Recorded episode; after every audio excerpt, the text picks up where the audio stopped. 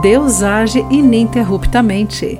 Olá, querido amigo do Pão Diário, bem-vindo à nossa mensagem de esperança e encorajamento do dia. Hoje vou ler o texto de Julie Schultz com o título Algas e Diatomáceas. O que são diatomáceas? Perguntei para minha amiga.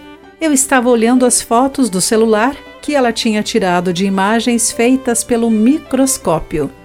São como algas, porém mais difíceis de ver.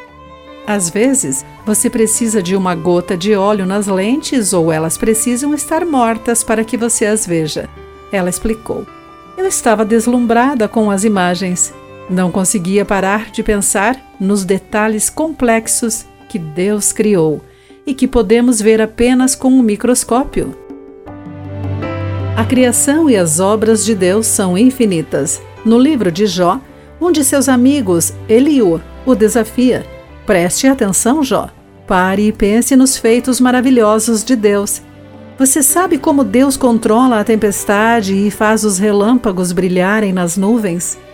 Você entende como ele move as nuvens com perfeição e conhecimento maravilhoso? Como seres humanos, não podemos entender a complexidade de Deus e de sua criação. Até as partes da criação que não podemos ver refletem a glória e o poder de Deus. Sua glória nos cerca, não importa pelo que passamos.